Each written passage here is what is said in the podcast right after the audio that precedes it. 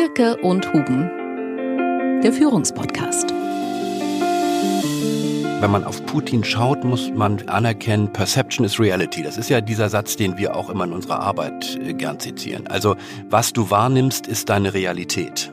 Unser Gehirn ist eine Bestätigungsmaschine. Es filtert und interpretiert Informationen unbewusst so, dass wir Menschen uns immer bestätigt sehen. Wir suchen geradezu süchtig nach Bestätigung der eigenen Überzeugungen und des eigenen Verhaltens und der eigenen Entscheidungen. Was eben wichtig ist zu verstehen, wenn wir in diesem Confirmation Bias, also in diesem Bestätigungsfehler denken und aus diesem Bestätigungsfehler heraus nur Kooperation suchen als Bestätigung und nicht nach Konfrontation schauen, dann werden wir auch immer nur Kooperation finden. Diese Wahrnehmungsverzerrung, das ist das Eklige, die geschehen ja unbewusst und sie begleiten einen ständig, ne? überall hin und jede Sekunde. Das ist wie fest im Gehirn verdrahtet.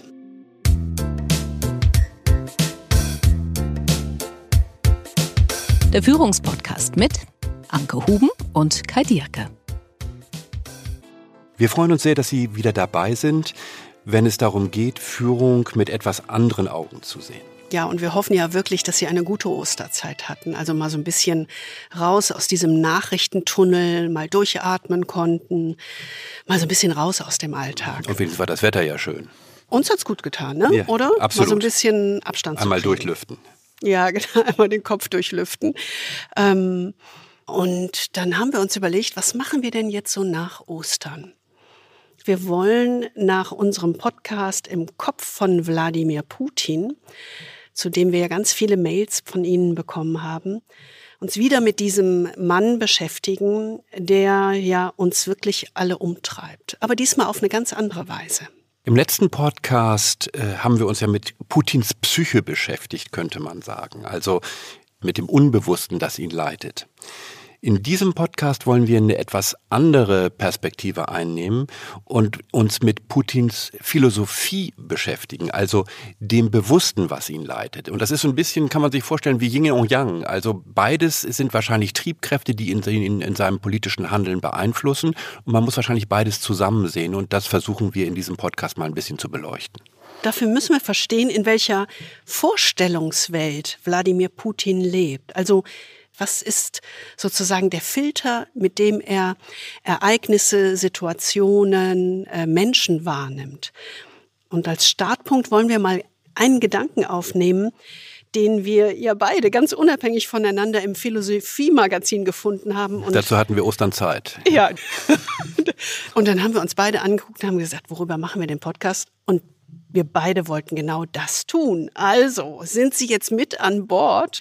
Wir werden genau darüber reflektieren, denn es ist schon frappierend, wie grundverschieden die Welten von Wladimir Putin und westlichen Politikern sind. Also wie unterschiedlich diese Menschen jeweils auf die Welt schauen.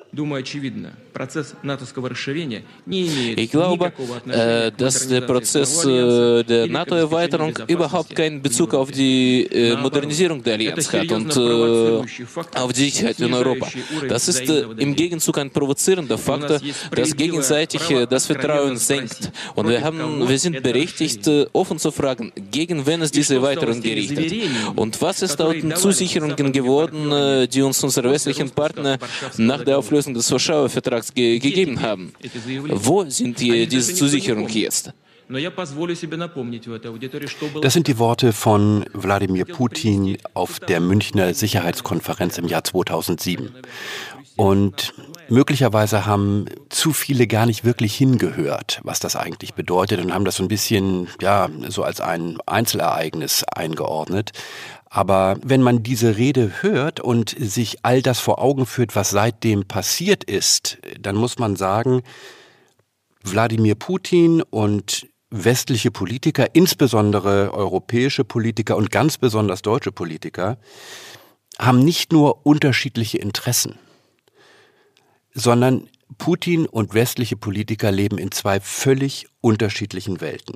Also in dem Sinne, Welten, dass man sagt, Vorstellungswelten, Weltsichten oder die Art und Weise, wie man auf die Welt schaut, Bezugsrahmen. Und diese Bezugsrahmen, die beeinflussen das Denken und das politische Handeln. Diese Weltsichten sind im Grunde Erklärungsmodelle dafür, wie die Welt und damit auch die Beziehung zwischen Staaten ganz grundlegend funktioniert. Diese Weltsichten kann man sich vielleicht am besten vor Augen führen, wenn man sie mit zwei Philosophen verkörpert sieht. Also zwei Philosophen, die eine völlig gegensätzliche Antwort auf die Frage gegeben haben, wie Staaten und die Beziehungen zwischen Staaten ganz grundlegend funktionieren. Also wir gucken heute mal auf Philosophie. Ja, und dieser Blick auf diese zwei Philosophen oder die Brillen dieser zwei Philosophen ist wirklich spannend und erhellend. Und gerade um die aktuelle Situation zwischen Putin und den westlichen Politikern besser zu verstehen. Also hat uns deutlich mehr geholfen als vieles andere. Auch äh, um zu verstehen, was jetzt nötig ist, nach vorne raus. Wir würden Ihnen gerne diese zwei Kontrahenten einmal vorstellen.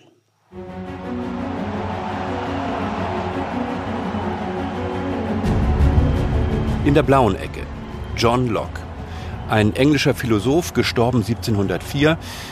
Er war ein Vordenker der Aufklärung und damit der individuellen Rechte und der Rechtsstaatlichkeit.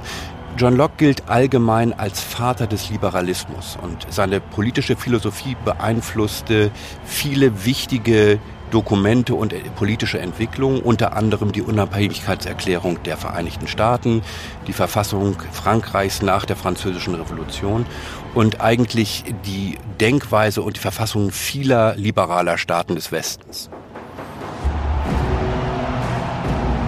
In der roten Ecke Thomas Hobbes, englischer Staatstheoretiker und Philosoph, gestorben 1679. Ja, mit seinem bekanntesten Werk Leviathan beeinflusst er in England die Entwicklung einer absolutistischen Monarchie, in der alle Gewalt auf einen souveränen Herrscher übertragen wird. Denn das ist sein Grundgedanke. Im Naturzustand zwischen den Menschen wütet ein egoistischer Krieg alle gegen alle. Um Besitz und Ansehen. Es gibt diesen berühmten Satz von Hobbes, Life is solitary, poor, nasty, brutish and short. Also einsam, schlecht, hässlich, brutal und kurz. Dieser Krieg aller gegen alle, das kennen Sie sicherlich auch, Bellum omnium contra omnes, das hört man ab und zu das steht im Zentrum. Und nur die Angst vor der Strafe durch eine übermächtige staatliche Gewalt kann diesen Krieg verhindern. Man braucht also eine staatliche Gewalt, die Ordnung schafft eigentlich. Ne? Und es ist eben so spannend, wenn man diese beiden Philosophen mal als Galionsfiguren sich anschaut und damit im Grunde einen etwas anderen, tieferen Blick auf diese aktuelle massive Krise zwischen Putin und den Westen wirft. Was bedeuten diese unterschiedlichen Weltsichten für die aktuelle Kriegssituation und die weit darüber hinausgehende, fortdauernde, fundamentale Krise? Denn ich glaube, das ist klar, mit dem Ende des Krieges ist die Krise noch lange nicht überwunden. Wie müssen wir das Verhalten Putins also verstehen? Und worauf muss sich insbesondere Europa einstellen? Wir sind heute in einer anderen Welt aufgewacht. Die europäische Friedensordnung der letzten Jahrzehnte ist die Grundlage für das Leben in Wohlstand und in Frieden. Diese Aussage von Außenministerin Baerbock ist ja mittlerweile fast ikonisch geworden. Dieses äh, Bekenntnis dazu, dass wir in einer anderen Welt aufgewacht sind. Aber was ist das eigentlich für eine Welt, in der wir bisher gelebt haben? Und in welcher Welt sind wir denn nun neu aufgewacht? Also was macht die fundamentalen Unterschiede aus? Lassen Sie uns diese Frage mal genauer durch die Brille von John Locke und Thomas Hobbes betrachten. Denn diese grundverschiedenen philosophischen Sichtweisen sind nicht bloß Denkweisen und Seinsweisen im Endeffekt, sie prägen auch die Art und Weise, wie die jeweiligen Vertreter auf die Welt schauen. Kai, Du machst mal die blaue Welt. Ne? Ich mach mal die blaue Welt. Ich mach mal den John Locke. Also, was macht uns eigentlich aus in dieser blauen Welt von John Locke? In dieser blauen Welt haben wir uns als Westler und natürlich ganz besonders wir Deutsche seit dem Zweiten Weltkrieg so eingerichtet, dass wir nach ganz bestimmten Prinzipien unsere Welt geordnet haben. Und anhand dieser Prinzipien muss man sagen, wir sind eigentlich geistige Kinder von John Locke, auch wenn wir uns das nicht so wirklich jeden Tag bewusst machen. Aber unsere Grundperspektive ist, der Staat mit seinen demokratischen Beteiligungsmöglichkeiten bietet für uns den optimalen Rahmen und es ist im Grunde eine Art Übereinkunft freier Bürger. Ja, wir leben gut und friedlich zusammen. Eigentlich sind wir auch vom Wesen her gut. Und wir verhalten uns auch friedlich, solange wir nur ungestört unseren Geschäften nachgehen können und es damit irgendwann zu Wohlstand und äh, zu einer guten Miteinander bringen. Ja, also total naiv. Nur mal so als kleinen Zwischenruf aus der roten Ecke. Ne? Also, ja, klar. Bitte. Äh, äh, vielleicht naiv, aber eben nicht barbarisch. Aber darauf kommen wir ja später. Aber äh, wenn wir mal uns diesen angeblich aus deiner Sicht naiven Gedanken einmal weiter zu Gemüte führen, dann ist eben genau diese Perspektive, die wir auf den Staat gelernt haben von Locke, die prägt eben auch unsere Wahrnehmung auf die Beziehung zwischen Staaten ne, auf unseren Umgang mit anderen Ländern. Also wir, sagen, wir setzen auf Handel, auf Kooperation, auf Vernetzung, auf Verträge. Konflikte tragen wir irgendwie als zivilisierten Wettstreit aus und am allerliebsten moderieren wir sie aber weg. Ja, also Konflikt ist eigentlich etwas, was in dieser Welt nicht vorkommt oder irgendwie verregelt oder ausgehandelt wird.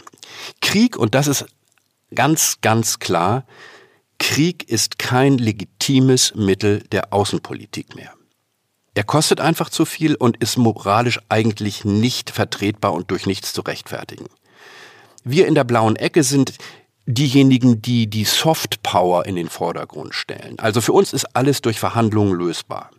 Und wenn wir jetzt mal ganz ehrlich sind, Unsere Softpower-Welt ist doch eigentlich die höchste Form des Miteinanders in der Weltgemeinschaft. Äh, das versuchen wir jetzt zur Perfektion weiterzubringen und alles andere wäre doch nun mal ehrlich gesagt ein Rückfall in die Barbarei. Ja, Softpower, wenn ich das schon höre, ne? ich also in der roten Ecke, ich Putin und überhaupt. Ich sag ja, ein total naiver Blick auf die Welt. Also ich meine, die liberalen Freiheitsrechte, die Ächtung des Krieges, das, was ihr da in der Lockwelt macht, der Wert des Völkerrechts, ist ja alles ganz nett. Aber das entspricht doch gar nicht der Realität. Ich meine, wir müssen uns doch nur nicht umschauen. Nicht deiner Realität in der barbarischen Nein, ich meine, Welt. Der Realität zwischen Staaten mit all ihren widerstreitenden Interessen. Also ich meine, Thomas Hobbes, äh, gebe ich ja ungern zu, aber ist ja so, ne? Der Engländer, der hatte recht. Die Welt ist ein Kampf aller gegen alle. Und Verträge sind nur vorläufige Waffenstillstände nichts Endgültiges. Handel dient im Endeffekt nur der Vorbereitung von Krieg. Und der Staat muss nach innen und außen seine Stärke zeigen. Und ich meine, ich brauche ja nur mal sozusagen auf die letzten Jahre zu schauen. Das hat sich doch auch bewährt. Tschetschenien, Syrien, Georgien, die Krim. Worüber reden wir hier eigentlich? Also bitte, ja, das ist die Realität. Und es funktioniert doch auch super. Ja, offensichtlich für einige. Ja, für mich in jedem Fall. Aber als richtiges, wirkliches Ordnungsmodell ist das doch völlig aus der Zeit gefallen. Äh, wie sind wir denn alle reich geworden? Was produziert denn Wohlstand? Wohlstand ist doch ganz klar nur durch Handel und Kooperation herstellbar.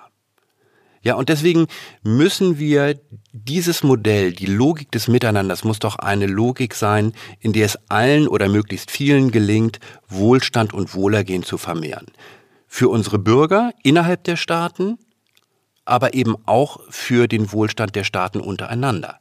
Und deswegen kann es doch nicht sein, dass man Krieg als Mittel der Auseinandersetzung ansieht. Also das muss man doch ächten. Ich sag mal, mit dieser Logik kommt man doch im Grunde in, zurück in eine barbarische Welt. Lass uns doch lieber gucken, dass man sagt, wir verschreiben uns diesem pragmatischen Geschäfte machen, wir versuchen alle den Wohlstand zu mehren dann gibt es am Ende überhaupt gar keinen Grund mehr, permanent äh, gegeneinander in den Krieg zu ziehen. Also Krieg ist doch am Ende nichts anderes als eine Verschwendung von Leben, Gesundheit und Wohlstand. Ja, aber meine Erlebniswelt seit 1989 ist eine andere. Ne? Wir wurden imperial deklassiert und wir fühlen uns auch so. Aber das ist eben nur eine Zwischenphase. Und wir haben diesen chaotischen Ausnahmezustand im Innern erlebt, ne? wie bei uns Unordnung. nach 1989. Und wir tun alles, um diese Schmach zu tilgen und wieder eine neue Rolle zu spielen. Also ich kann über diese erfolgreichen Geschäfte treibenden Staaten, die Krieg als Mittel vollständig aufgegeben haben, was für ein Wahnsinn, über die kann ich nur die Nase rümpfen. Ich meine, das sind doch Luschen, die sind doch schwach, kann ich einfach nur verachten. Ganz ehrlich, wir sind bereit, wirtschaftliche Entbehrungen auf uns zu nehmen. Wir leben nicht für den Komfort. Wisst ihr, wofür wir leben? Für die heroische Tat, für Krieg, für Ruhm. Das ist das, wofür wir leben. Ganz eindeutig. Imperiale Größe.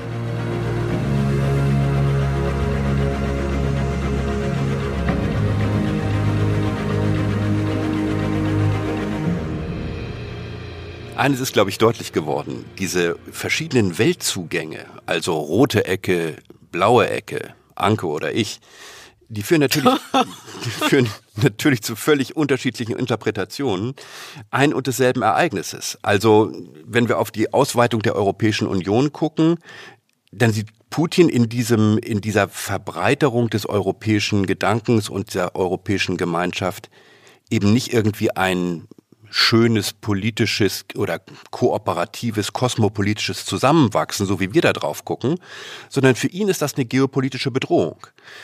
Er sieht Handel als Gewalt, Prosperität, also Wohlstand als Rüstung und Frieden als eine andere Form von Krieg. Und die Freiheit der Staaten bringt für ihn das Mächtegleichgewicht durcheinander. Also allein die Möglichkeit zu denken, dass Staaten, die früher zur Sowjetunion gehört haben, sich frei entscheiden könnten, in die EU oder in die NATO einzutreten, ist für ihn einfach schlicht undenkbar und eigentlich eine Form von Gewalt. Und deswegen ist im Grunde auch der Einmarsch in die Ukraine nichts anderes als eine legitime Wiederherstellung der russischen Interessensphäre. Und eben nicht ein Verstoß gegen ein Gewaltverbot, denn für Putin war Gewalt irgendwie nie abwesend, es war nur eine verklausulierte Gewalt durch Verträge und Geldströme. Als geistige Erben von Locke können Europäer genau das nicht verstehen. Sie haben Russland immer als Partner wahrgenommen, zwar als schwierigen, etwas knarzigen, aber doch einen, der im Grunde dasselbe will. Also Frieden, Wohlstand, Zusammenarbeit. Ja, und unter der Sowjetunion konnte man das ja sogar annehmen. Ne? Da gab es ja so eine Art stabiles Gleichgewicht. Es war eigentlich die, sozusagen ein Glück, die, die Phase der Sowjetunion der Stabilität war ein Glück und hat das hat uns nochmal bestätigt in diesem Denken. Mhm, genau. Und gerade wir Deutschen haben das ja auch ganz besonders verinnerlicht. Ich meine, genau das haben wir ja seit 1945 zur Leitschnur der Politik gemacht. Wir sind ja ganz ehrlich und darüber haben wir auch schon ganz häufig gesprochen. Wir haben so den Eifer des Konvertiten. So, wir sind ja genau das Land, das sozusagen dieses Trauma der Nazi-Diktatur noch ganz in den Genen hat, noch in jeder Faser. Und genau deshalb haben wir uns von der Welt von Thomas Hobbes ja auch ganz bewusst verabschiedet. Dahin nie zurück. Und haben uns mit diesem Schlachtruf nie wieder und sagen zum Vorreiter dieser Welt von John Locke gemacht. Ja, ich erinnere mich noch an, an, an unserer Professoren, an, an Hellberg, wenn du dich erinnerst, politische Ideengeschichte. Die Seminare mit vier, fünf Studenten. Genau. Und es lag aber sowohl an, an der Werbe von Hellberg, aber auch an dem Thema, das jetzt nicht ein breiten Publikum irgendwie begeisterte, politische mhm. Ideengeschichte. Ja. Aber der, der Punkt ist, der Hellberg sagte damals immer schon, wenn es irgendetwas gibt, was typisch deutsch ist, dann ist das, uns fehlt Maß und Mitte. Wir waren eben im Grunde Musterschüler von Locke. Ja, wir waren, wir waren eigentlich Locke-Streber. Wir haben das eigentlich viel weiter getrieben als viele andere. Und das ist natürlich etwas, was uns jetzt, auf Deutsch gesagt, auf die Füße fällt. Denn die Welt, in der wir jetzt aufgewacht sind äh, nach dem 24. Februar, ist eben die rote Welt des Thomas Hobbes. Er ist Hobbes, dann Locke mit allen Fasern, sozusagen kein Maß und Mitte. Und jetzt finden wir uns wieder ganz woanders. Einfach im falschen Spiel. Wir finden uns auf einmal wieder in dieser Welt des Kampfes aller gegen alle. In, in dieser Welt, in der Verträge nicht viel gelten, jedenfalls so lange nicht, bis sie nicht durch äh, irgendwie Atomwaffen abgesichert sind. Und, äh, und diese ganzen alten Locke-Ideale dieser blauen Welt, also Frieden, Freiheit, Kooperation, Wohlstand, die zerschellen irgendwie an dieser neuen Realität. Und viele Politiker sind ja sogar bereit, das zu sagen, wie Habeck, der sagt, im Grunde müssen wir uns darauf einstellen und wir werden auch mit Wohlstandsverlusten dafür bezahlen müssen. Und damit haben wir natürlich ganz besonders dafür zu kämpfen, denn das ist natürlich etwas, was im Grunde außerhalb unseres Vorstellungsrahmens lag. Aber man muss natürlich fairerweise zugeben, wir sind Musterschüler und wenn wir von dieser Locke-Welt reden, von dieser blauen Welt des Friedens und der Zusammenarbeit, muss man auch anerkennen, nicht alle Staaten im Westen haben sich rein auf diese Locke-Welt eingelassen, sondern haben auch immer so ein bisschen so einen Zwischenweg gesucht. Ne? Ja, und das finde ich einfach diesen coolen Gedanken. Die USA, also das Herz dieser Welt von John Locke, besitzen eben auch einen hobbesianischen Anteil ohne den die Locke-Welt nicht existieren könnte. Es war ja schon immer heuchlerisch, dass wir Europäer von einer kosmopolitischen Weltgemeinschaft geträumt haben, während die US-Militärpräsenz garantierte, mit möglichst vielen Waffen und auch noch Atomwaffen, dass ähm, ja, wir träumen konnten davon. Und wir haben es ihnen auch noch vorgeworfen, dass sie diesen hobbesianischen Anteil haben. Ne? Mhm. Also wir haben uns so ein bisschen, so ein bisschen unter diesen Deckmantel geschlüpft, unter diese wärmende Decke. Ja, und die USA sorgten dafür, dass der Handel läuft, das Öl fließt und die Verträge eingehalten wurden. Die Amerikaner waren sich eigentlich immer klar als Supermacht, dass man die Welt safe for democracy machen müsste, also sicher für die Demokratie. Europa und insbesondere Deutschland hat immer gedacht, man müsse die Welt safe by democracy machen, also sicher durch Demokratie.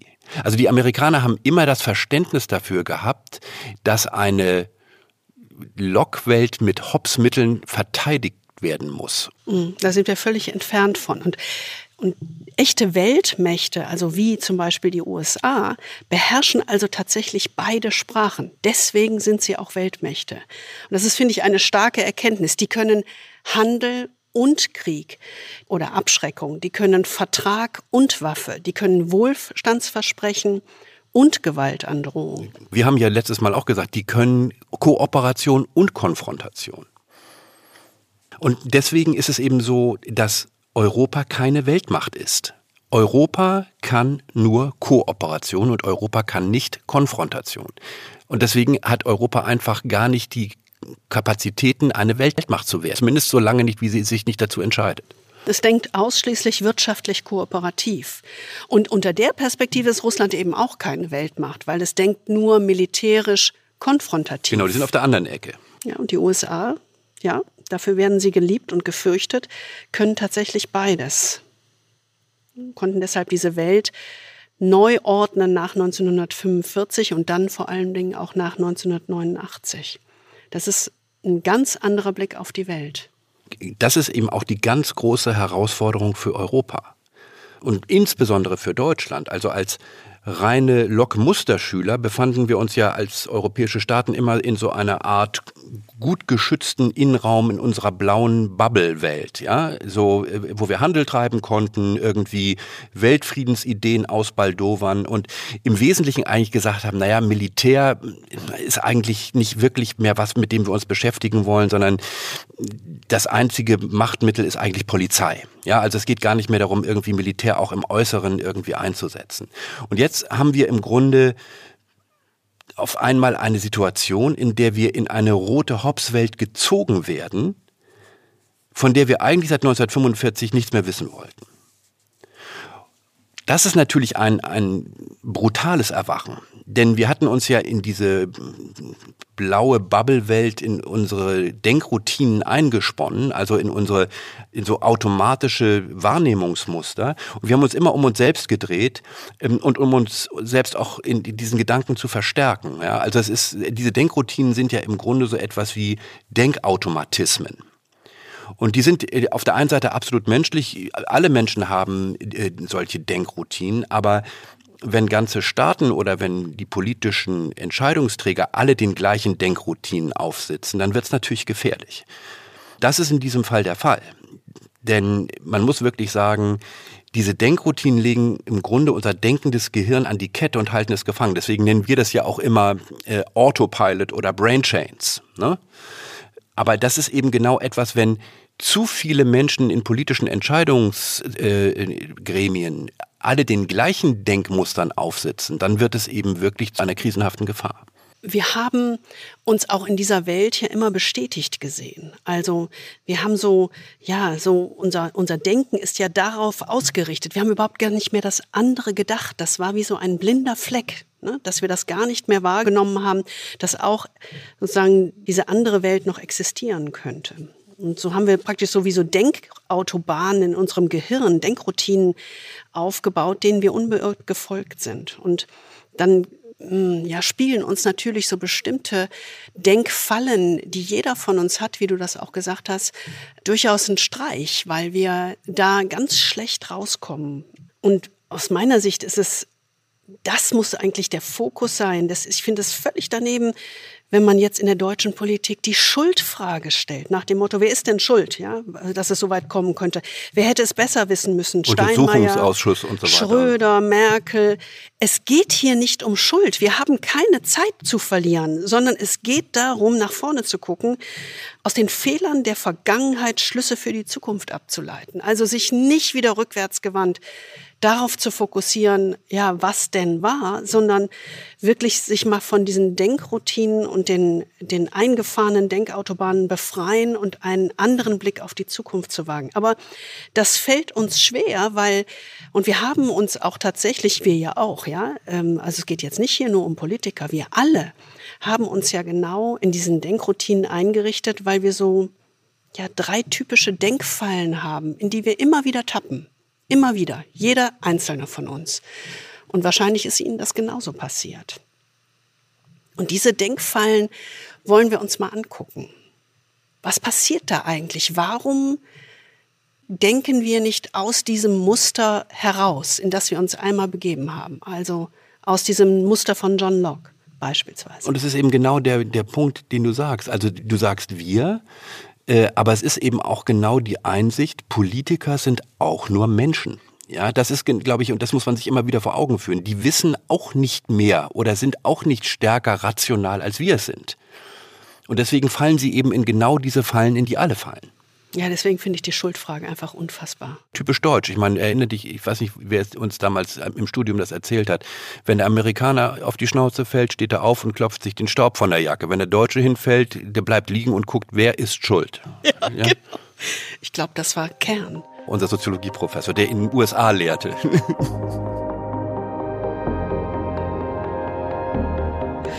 Warum sind wir da alle reingetappt? Warum haben wir uns alle in dieser Bubble-Welt von John Locke eingerichtet und das immer wieder bestätigt gesehen. Die erste Falle, in die wir alle tappen, ist die Selbstdienlichkeitsfalle. Das hat so den Leitsatz, ich habe alles richtig gemacht. Ich muss da jetzt nichts überdenken. Diese Selbstdienlichkeitsfalle ist im Grunde eine Falle, die sagt, Menschen überschätzen den eigenen Einfluss auf das, was sie tun, und sie unterschätzen die Macht der Verhältnisse. Also im Grunde hat man den Eindruck oder man glaubt in diesem Selbstdienlichkeitsfehler, man könnte viel mehr beeinflussen, als man eigentlich wirklich beeinflussen kann. Dieser Selbstdienlichkeitsfehler ist natürlich tief insbesondere im mentalen Modell erfolgreicher Manager in Politik und Wirtschaft verankert. Denn das sind ja die Macher. Ja, und die Macher leben natürlich immer von der Illusion, dass das, was sie tun, im Grunde die Welt verändert. Die Logik dahinter ist natürlich bestechend, wenn man nämlich sagt, äh, ich als Politiker oder Manager schreibe die Erfolge meiner eigenen Kompetenz zu. Also wenn ich Erfolg habe, dann ist es deswegen, weil ich so hervorragende Entscheidungen getroffen habe. Misserfolge sind aber das Resultat widriger Umstände. In der Politik kann man zum Beispiel sagen, ähm, dass Deutschland so lange Gas aus Russland günstig importieren konnte, das war das Resultat der weitsichtigen und klugen Politik deutscher Politiker, so das Selbstbild. Dass uns das aber in eine Abhängigkeit von einem totalitären Kriegstreiber in Russland führt, das hätte natürlich vermeintlich niemand vorher wissen können oder schließlich hat Putin jetzt erst sein wahres Gesicht gezeigt. Also im Grunde ist es hier dieses Muster, für Erfolg bin ich verantwortlich, Misserfolg ist Schicksal. Im Management kennen wir das gut. Also das kennen Sie auch. Ja? Also wenn ein Unternehmen ein ausgezeichnetes Geschäftsjahr hatte, der CEO und seine Mannschaft klopfen sich auf die Schulter. Weil Erfolg ist halt die direkte Folge weitsichtiger Entscheidungen und wirkungsvoller Führung. Wenn das Jahr schlecht war, dann haben die Kunden das Produkt noch nicht verstanden. Genau. Oder die Konjunktur hat sich abgekühlt. Oder das hatten wir auch schon mal. Also, unsere Führungskräfte, die ziehen nicht richtig mit. Sind das eigentlich die richtigen? Das ist die Lehmschicht. Also die Selbstdienlichkeitsfalle ist weit verbreitet. Ja, nicht nur im Management, auch in der Politik haben wir das gesehen. Ich meine, wenn wir uns heute äh, auf die europäische Politik mal konzentrieren und äh, ich meine, im Rückblick ist man immer schlauer oder wie sagt man, wenn man vom Rathaus kommt, ist man immer schlauer. Wenn man die europäische Politik, die so tief in diesem blauen Bubble von John Locke verhaftet war, äh, anschaut, dann müssen wir anerkennen, dass äh, wir auch da auf so eine Art Selbstdienlichkeitsfehler zurückgefallen sind. Ne? Denn wenn wir jetzt ehrlich sind, müssen wir wahrscheinlich sagen, dass diese ganze Einbindung Russlands in die westliche Welt durch Handels- und Abrüstungsverträge jetzt nicht äh, das Resultat der Geschicklichkeit unserer Diplomatie oder der Zugkraft unserer Demokratie äh, zu verdanken ist sondern, sondern aus russischer Sicht ist das im Grunde nichts anderes gewesen als ein aus vorübergehender Schwäche entstandener Waffenstillstand. Ja, also ein Hinhalten äh, und ein, ein Waffenstillstand, den es zu nutzen gilt, um sich auf die nächste große Konfrontation Russland gegen den Westen vorzubereiten. Die zweite Falle, das ist eine Denkfalle, die genauso wieder jeder von uns kennt. Im alltäglichen Leben, das ist die Bestätigungsfalle. Das ist so das Motto, ich habe also recht. Der Bestätigungsfehler der funktioniert nach dem Motto, genau so ist es. Das habe ich schon immer gewusst. Und das Tückische daran ist, dass unser Gehirn ja keine Faktenmaschine ist, die alle Fakten immer ganz analytisch neutral bearbeitet, sondern unser Gehirn ist eine Bestätigungsmaschine. Es filtert und interpretiert Informationen unbewusst so, dass wir Menschen uns immer bestätigt sehen. Wir suchen geradezu süchtig nach Bestätigung der eigenen Überzeugungen und des eigenen Verhaltens und der eigenen Entscheidungen. Und damit steckst du natürlich wie in so einem Teufelskreis. Ne? Du siehst immer wieder das bestätigt, was du auch bestätigt sehen willst und denkst nicht mal, was man so schön sagt, out of the box. Du denkst nicht mal, was ist auch denkbar? Was könnte es anderes sein? Einer dieser Psychologen hat doch mal diesen schönen, diesen schönen Satz gesagt, unser Gehirn denkt nicht, ach was, sondern unser Gehirn denkt, ach so, kenne ich. Ja, nicht das Ausrufezeichen, sondern die, die Überraschung. Mhm. Genau. Und das ist natürlich genau gerade äh, auch bei uns jetzt, äh, wenn man auf unsere Parteiendemokratie guckt, natürlich ein Fehler, in den alle Politiker reinlaufen. Es ist ja fast so eine Art Wesensmerkmal, dass man im Grunde in der Parteiendemokratie äh, immer dahin guckt, dass man seine eigene Position bestätigt sieht. Ne? Es geht ja darum, dem politisch, gegenüber dem politischen Gegner die eigene Position durchzusetzen. Und darum muss man sie als einzig vernünftige Handlungsweise irgendwie erscheinen lassen. Ja, die Bestätigungsfall ist sozusagen in den Genen einer Parteienpolitik drin das kriegt man auch nicht raus. Man muss sich dessen nur bewusst sein. Ne? Also man muss sich bewusst sein der Tatsache, dass gesehen und kommuniziert eben nur die Dinge werden oder nur die Fakten, die die eigene Position stützen. Und es ist auch okay, aber wenn man, der schlimmste Fall tritt dann ein, wenn man selber noch dann glaubt.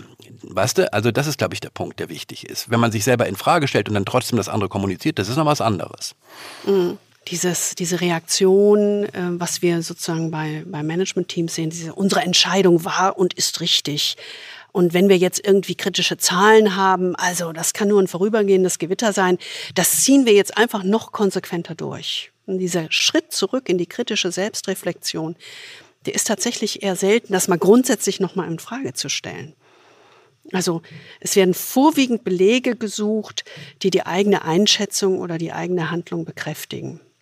Und Warnzeichen werden meistens ignoriert, weil sie passen halt nicht zum positiven Gesamtbild. Oder sie werden so als, als Sonderfälle, als irrelevant ausgeblendet. Dafür gibt es ja gerade jetzt in der europäischen Politik gegenüber Russland super viele Beispiele. Ne? Also der Tschetschenienkrieg, Georgien, Syrien, die Annexion der Krim, ne? also alles, äh, die, auch die systematische Ausschaltung der russischen Opposition. Das sind alles nur Ausnahmen, Einzelfälle, aber das äh, runtergespielt und das kann aber das Gesamtbild der zunehmenden Einbindung Russlands nicht trüben. Ja, genau. Und es hat sich wirklich keiner mal wirklich hingestellt und ganz laut gerufen, wir befinden uns hier in einer grundsätzlich anderen Situation. Ja, Russland guckt offensichtlich ganz anders auf die Welt. Sollten wir nicht mal unsere eigene Politik ganz grundsätzlich hinterfragen? Wenn das getan wurde, kamen sofort die Unkenrufe. So nach dem Motto, oh, was ist das denn hier für Nestbeschmutzer? Gleiches kannst du ja mittlerweile auch für China denken. Ne? Also und, und da ist es nur noch nicht so offensichtlich. Aber was eben wichtig ist zu verstehen, wenn wir in diesem Confirmation Bias, also in diesem Bestätigungsfehler denken und aus diesem Bestätigungsfehler heraus in der lockischen blauen Welt nur Kooperation suchen als Bestätigung und nicht nach Konfrontation schauen, dann werden wir auch immer nur Kooperation finden. Das ist die Bestätigungsfalle. Also wir hatten die Selbstdienlichkeitsfalle, die Bestätigungsfalle.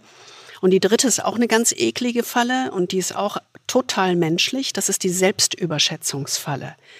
Das ist so das Motto, das schaffe ich. Klar. Habe ich zwar bisher nicht geschafft, schaffe ich aber jetzt. Wer, wenn nicht ich, wann, wenn nicht jetzt? Das kennen wir alle. Also ich kenne das besonders beim Sport. ähm, so. Stell dein Licht nicht unter den Scheffel. Nee, aber komm. Also, hm? Ich finde, du kennst es insbesondere bei der Arbeit. genau. Ich nehme mir immer zu viel vor und schaffe genau. es nicht in der Zeit. Ist ja genau. ganz schlimm. Hm. Also wir überschätzen alle unser eigenes Wissen und unsere Fähigkeiten. Das ist einfach so, das ist in uns drin. Und es ist eigentlich auch gar nicht schlecht, denn ohne Selbstüberschätzung wären wir ja total arm dran. Wir wären total mutlos und so Zauderer. Denn es würde ja kein Mensch auf die Idee kommen, mal ein neues Unternehmen zu gründen, ein neues Produkt zu entwickeln, zu experimentieren, einfach Neues zu wagen. Also insofern, Selbstüberschätzung ist grundsätzlich ja etwas Positives. Bis zu einem gewissen Maß. Ne? Wenn es nicht überzogen wird. Ja, weil es führt eben dazu, den eigenen Einfluss auf andere, ob in Politik oder Wirtschaft, einfach massiv falsch einzuschätzen. Diese Sätze, die wir immer hören äh, in unserer Arbeit, sind so Klassiker. Ne? Wir haben das Projekt noch nie in Bezug auf Zeit, Qualität und Budget perfekt umgesetzt. Also noch nie. Aber diesmal schaffen wir es. Aber ganz sicher. Also wir müssen uns nur noch mehr anstrengen. Das ist die Selbstüberschätzungsfalle. Eine gute Selbstüberschätzungsfalle ist auch immer, du weißt doch, diese Frage, die wir manchmal Management-Teams Mitgliedern stellen, wenn wir diese Interviews führen und sagen, glauben Sie, dass Sie besser als der Durchschnitt des Teams sind oder schlechter als der Durchschnitt des Teams? Und 90 Prozent sagen immer besser als der Durchschnitt des Teams. Das kann natürlich statistisch nicht sein, aber, äh, aber alle glauben, eigentlich bin ich sozusagen eine Zugpferde und alle anderen sind Luschen. Aber das ist, das geht uns allen so und in der Politik haben wir es ja auch gesehen. In der Politik haben wir es auch gesehen. Also wenn wir uns die europäische Politik jetzt im Krieg ansehen, muss man ja sagen, ich sag mal, diese Reisen von Scholz, von Macron und wie sie alle heißen, zu Putin in den Kreml an diesem, an diesem wundervollen sechs Meter langen Tisch, das ist natürlich auch in gewisser Hinsicht eine Form von Selbstüberschätzung. Ne? Also zu sagen, ich reise jetzt mal in den Kreml äh, und überzeuge Putin davon, dass ein Angriffskrieg eigentlich eine scheiß Idee ist, das ist ja eine, eine Perspektive, die ist nicht wirklich realistisch. Äh, und, und das Gleiche kann man genauso sagen bei dieser Selbstüberschätzung, dieser Wirkung der westlichen Sanktionen als stärkstes Instrument, das wir im Augenblick zur Verfügung haben. Ich glaube, es ist wirklich eine Überschätzung anzunehmen, dass das Russland zu einer Beendigung des Krieges bewegen kann. Ich meine, wir können nicht viel anderes tun, aber es ist trotzdem auch, ist ja immer diese, diese Frage, wann wirken die Sanktionen, wann wirken die Sanktionen? Aber um den Krieg zu beenden, werden diese Sanktionen mit Sicherheit keinen großen Beitrag leisten. Ja, zumal er ja auch diese eurasische Achse aufbaut. Ne? Also dieses, diese lineare Wenn-Dann, dieses kausale, äh, wenn wir das tun, dann passiert das, ähm, das ist eine massive Form von Selbstüberschätzung. Ja, also ganz offensichtlich haben diese menschlichen Wahrnehmungsfallen, in die wir alle tappen, also ständig, jederzeit, auch in der europäischen Politik ähm, ihre Wirkung entfaltet und den Blick verstellt.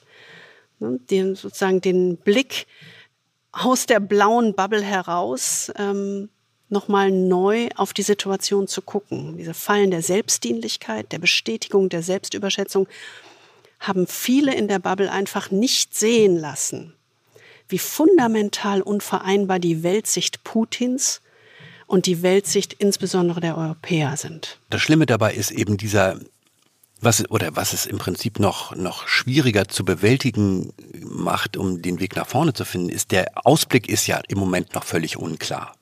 Ne? Also wir wissen ja im Grunde noch nicht wirklich, in welcher Hobbs-Welt wir da am 24. Februar aufgewacht sind.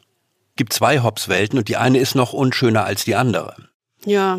Ne, also bei Hobbes gibt es ja diese zwei Ordnungsmodelle, die er mit so zwei biblischen Monstern äh, überschrieben hat, über die er je ein Buch geschrieben hat. Das eine ist der Leviathan, da haben wir schon drüber gesprochen. Und der Leviathan ist auch ein Monster, aber er schafft Ordnung. Er handelt zwar autoritär, aber rational und mit ihm ist sowas wie ein stabiles Gleichgewicht möglich. Ne? Das, so wie dieses atomare Gleichgewicht der Kräfte mit der ehemaligen Sowjetunion. Mhm, das ist das stabile Gleichgewicht der Supermächte. Leviathan ist, ist im Prinzip ein Monster, das Ordnung schafft. Dann gibt's aber noch das zweite Monster, Behemoth. Ja, und Behemoth ist das Monster, das Unordnung und Chaos schafft. Also fast wie so eine Art Gegenmodell nochmal. Und Behemoth ist also wirklich völlig durchgeknallt. Äh, der Krieg ist sein Glück, Ordnung ist nicht sein Ziel. Und er sucht eigentlich die Konfrontation mit dem großen, gigantischen Showdown. Ja, und das ist eben genau die große Frage. Zu welcher Kategorie dieser beiden biblischen Monster gehört Putin? Ist Putin Leviathan, der eine neue Ordnung sucht?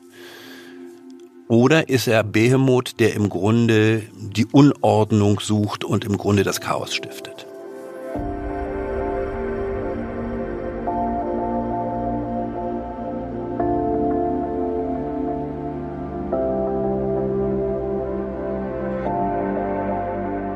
Ein schwieriger Ausblick, aber in jedem Fall mal ein tiefer Blick in die Hobbes-Welt, die Wladimir Putin prägt. Und um zu verstehen, warum er genau da drauf so guckt, warum er sich in dieser Welt befindet und nicht in der Welt von John Locke, wollen wir noch mal so vier Prägungen kurz skizzieren, ja, die ihn ausmachen, die Spuren hinterlassen haben. Ja, oder seine Philosophie prägen, kann man vielleicht fast sagen. Ne? Was prägt ihn massiv in dieser Hobbes-Welt? Also erstmal haben wir ja und das haben wir ähm, ja vor einigen Wochen schon in dem Podcast im Kopf von Wladimir Putin gesagt, dass ähm, wir würden nie das Wort erst verrückt, ähm, so etwas in den Mund nehmen, aber wir würden sagen, er hat eine in seiner Kindheit angelegte Persönlichkeitsstörung, die ihn auf andere mit einem bestimmten Filter schauen lässt. Das muss man verstehen um zu sehen, wie er heute auch agiert. Auch interessanterweise, wenn Sie dort drauf gucken, wie er auf äh, den Westen reagiert, wie er immer wieder aggressiv, kommunikativ angreift. Das auffallendste Merkmal seiner Persönlichkeit ist, dass er ein durchdringendes Misstrauen gegenüber anderen Menschen hat. Er hat eine tief verwurzelte Angst, dass andere ihn bei jeder Gelegenheit ausnutzen und er die Kontrolle über sein Leben verliert. Und das ist paranoid eigentlich, ne? Ja, und verzehrt von Misstrauen erwarten Menschen mit dieser Persönlichkeitsstörung einfach das Schlimmste von anderen und sind in dementsprechend kompromisslos und streitsüchtig. Das ist das, was im Kopf sozusagen in der Kernprägung von Wladimir Putin stattfindet. Aber es gibt noch drei weitere massive Prägungen, die eher ja, weltanschaulicher Natur sind. Die zweite Prägung ist die Prägung durch das, was man ultrakonservatives Denken nennen könnte. Also so etwas wie eine extrem rückwärtsgewandte Philosophie. Putin beschwört ja ein Russland, das sich an traditionellen Werten, an der orthodoxen Kirche und an einem starken Führer orientiert. Sein Feindbild ist so die westliche Moderne und der westliche Modernismus mit seiner Betonung individueller Freiheit, Demokratie und alledem. Und Putins einflussreichster geistiger Vordenker, kann man vielleicht sagen, ist der russische Philosoph Ivan Iljin, der 1954 schon gestorben ist, also praktisch als Putin geboren wurde. Und Iljin hat im Grunde eine Vision entwickelt einer nationalen Diktatur. Ja, also ein, der patriotische Staat soll von einem Führer gelenkt werden, der weiß, was zu tun ist. Das Interessante ist, dass es eben nicht nur so ein Gedankengespinst, äh, das Putin in seinem Kopf hat, sondern er hat das wirklich sich zu eigen gemacht und äh, das Buch Unsere Aufgaben von Ildin hat er 2014 an hohe Beamte äh, Russlands verschenkt und zwar anlässlich der Invasion auf der Krim. Also da gibt es schon so etwas wie eine direkte Verbindung zwischen Philosophie und politischem Handeln. Und Ziel ist es eben, den Putinismus äh, so wie eine echte Ideologie aussehen zu lassen, also ein echtes Gedankengebäude, ein Gedankenmodell für den russischen Staat, das man ernst nehmen muss. Deswegen galt es eben auch mit diesem Geschenk an diese Beamten klarzumachen, dass das nicht irgendwie einfach ein zufälliger Überfall oder eine Laune Putins ist, sondern dass diese Beamten und diese ganze politische Aktion eben eingebettet ist es ein Gedankengebäude, dass es nicht irgendein Staat ist, der einen anderen überfällt, sondern dass Russland eine historische Mission hat. Und das ist ja das, was auch der Titel dieses Buches von Ivan Iljin äh, für Putin so attraktiv machte. Eine Mission für Russland. Also die Prägung durch die frühe Kindheit mit dieser Persönlichkeitsstörung. Die zweite Prägung durch dieses ultrakonservative Denken mit dem Fokus auf der Mission, die Aufgaben für Russland. Die dritte Prägung ist dieser spezifische eigene russische Weg. Also für ihn ist Russland ähm, eben dieser Träger einer besonderen Mission. Er verwendet auch so Begriffe wie russische Zivilisation oder auch zivilisatorischer Code und suggeriert damit, dass Kultur so ein lebender Organismus ist, der einen eigenen genetischen Code besitzt. Er bezieht sich dabei, und das ist interessant, auf slavophile Ideen, unter anderem des antiwestlichen russischen Schriftstellers Alexander Prochanow. Der lebt, glaube ich, sogar noch. Ne? Der lebt noch. Mhm, mh. Und der definiert seine russische Idee auf drei Prinzipien. Das erste Prinzip ist, Russland ist von Natur aus ein Imperium, dessen Grenzen atmen. Das heißt, es kann sich immer wieder ausdehnen. Das ist aber sehr philosophisch ausgedrückt, aber die Folgen sehen wir heute. Ne? Das zweite Prinzip ist, es gibt ein russisches Sendungsbewusstsein, ein Messianismus im bewussten Gegensatz zwischen Orient und Okzident. Also auch diese Eroberungsfantasien quasi. Ja, aber eben geleitet von fast einem quasi religiösen Sendungsbewusstsein. Etwas Spirituelles. Ja, genau. Und das Dritte sind die von Putin vertretenen konservativen Werte stehen dem westlichen Modernismus frontal entgegen. Und Prochanow sagt, der Konflikt mit dem Westen werde sich zuspitzen und ein neuer Weltkrieg wird folgen. Also das ist ja nun rote Ecke und Hobbs pur, oder? Das ist rote Eck und Hops pur und das ist der spezifische russische Weg, der die dritte Prägung von Putin ausmacht. Aber es gibt noch eine vierte. Die vierte ist diese Prägung äh, oder dieser Gedanke eines Eurasischen Reiches. Ja, also Eurasisch im Sinne von im Grunde ist Russland sozusagen auf dieser eurasischen Landmasse zwischen Westeuropa auf der westlichen Seite und dem fernen Osten im Grunde eine eurasische Macht äh, mit einer ganz eigenen Anspruch und einer eigenen Mission. Und deswegen orientiert sich äh, äh, Putin ja auch sehr, sehr stark in seiner Politik in Richtung Fernen Osten, also Asien und ganz besonders in Richtung China. Ja, deswegen hat er ja auch diese 2015 diese äh, Eurasische Wirtschaftsunion gegründet als Gegenpol zur EU also ein Zusammenschluss von Armenien, Belarus, Kasachstan, Kirgistan und Russland so, zu einem Binnenmarkt mit Zollunion. Also im Grunde so eine Art russisches Gegenmodell zur EU. Und dieser Eurasianismus, der genießt heute in Russland einfach hohe Popularität, ja, weil mhm, es ist eben ja. so eine ganz eigenständige, eine ganz eigenständige Gestalt, die nicht westlich ist, sondern gerade gegen den Westen gerichtet ist und diese Eigenständigkeit Russlands äh, im Grunde nochmal unterstreicht.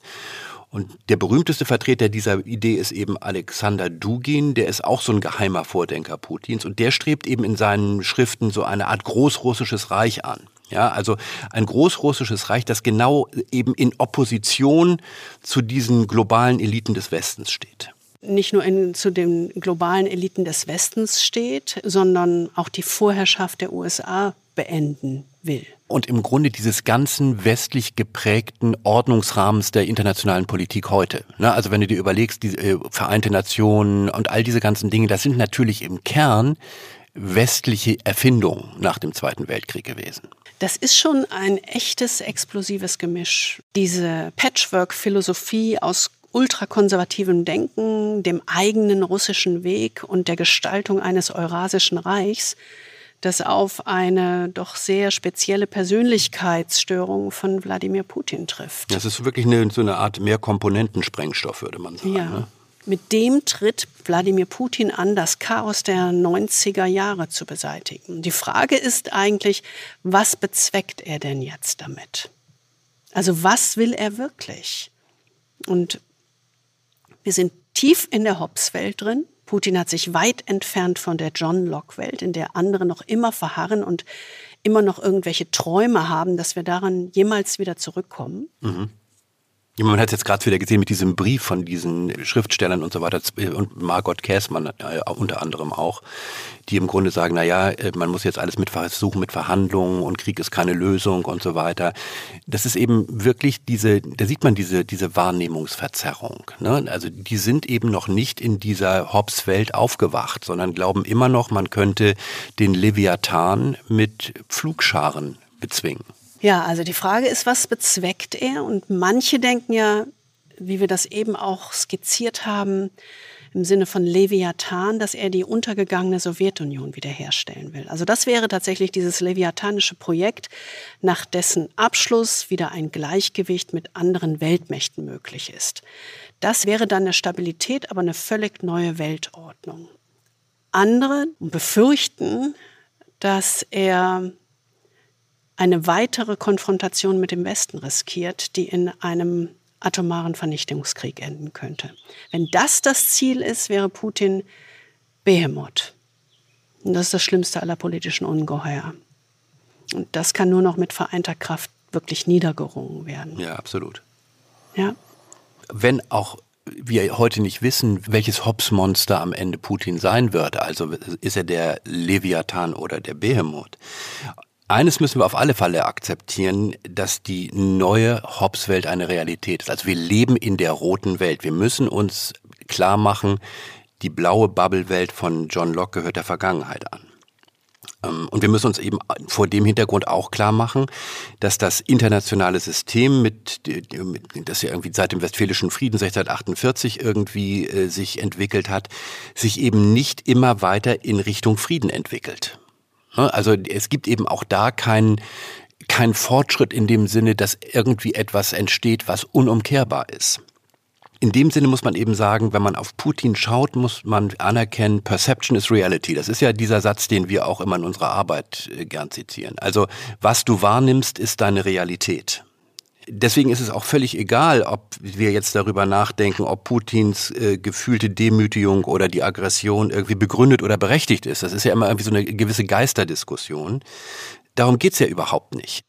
90 Prozent der Diskussion beschäftigen wir uns wirklich nur mit uns selbst. Genau. Haben wir etwas falsch gemacht? Haben wir etwas getan, dass er sich gedemütigt fühlt?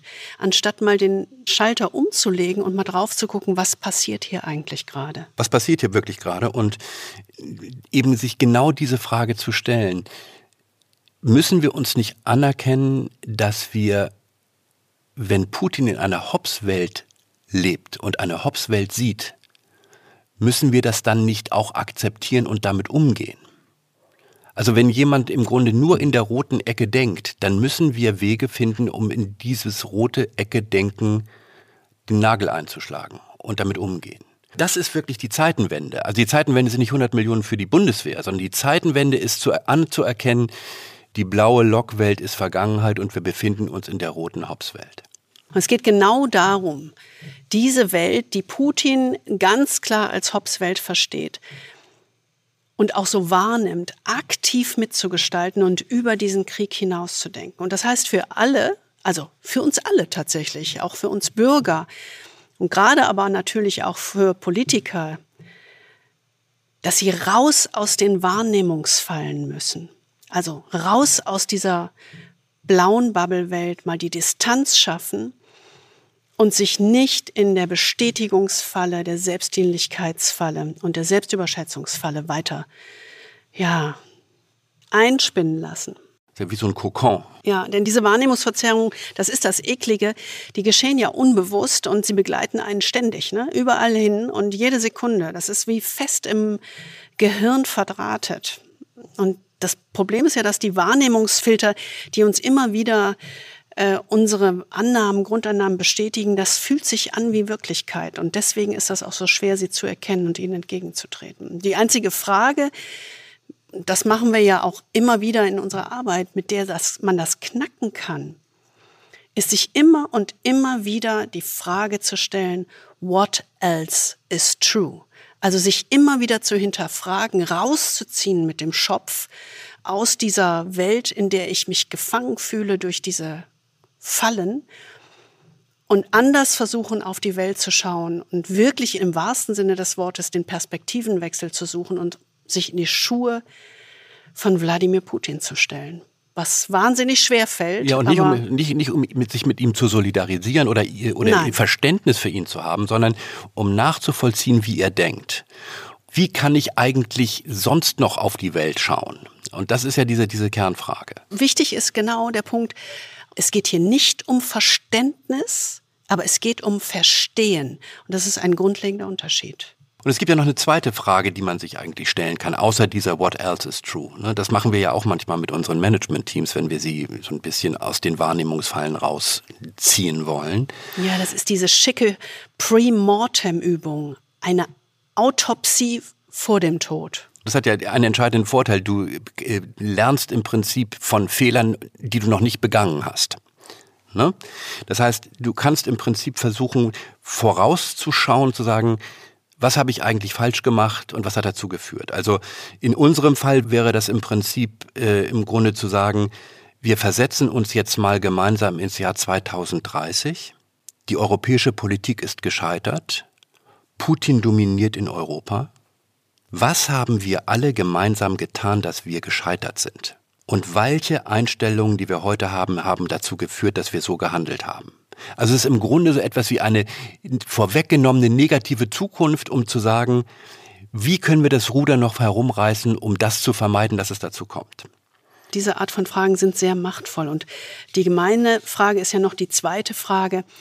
Welche Verhaltensweisen, die uns zum Scheitern bringen, praktizieren wir heute eigentlich? Und dann bist du da. Dann weißt du genau, was du tun musst. Dann weißt du genau, was du nicht tun darfst und dann weißt du genau, was du tun musst. Und diese Art von Fragen, die sind deswegen so, so fies und so wertvoll. So wie, ja, und fies, wertvoll, aber die sind wie so eine, wie so eine Bombe. Wie ne? so ein Stachel, die, ja. Sie stellen die Einstellungen, Werte und Verhaltensweisen tief in Frage.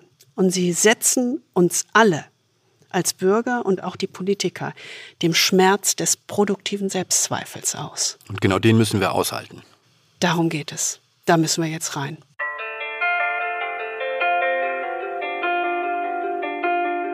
Ja, das war unser Podcast Putins Welt und die Denkfallen der Europäer.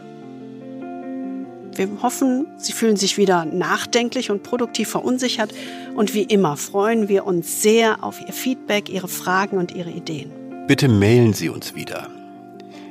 Wir bekommen so super interessante und wertschätzende und auch weiterbringende Mails von Ihnen. Ähm, das ist einfach jedes Mal eine Freude.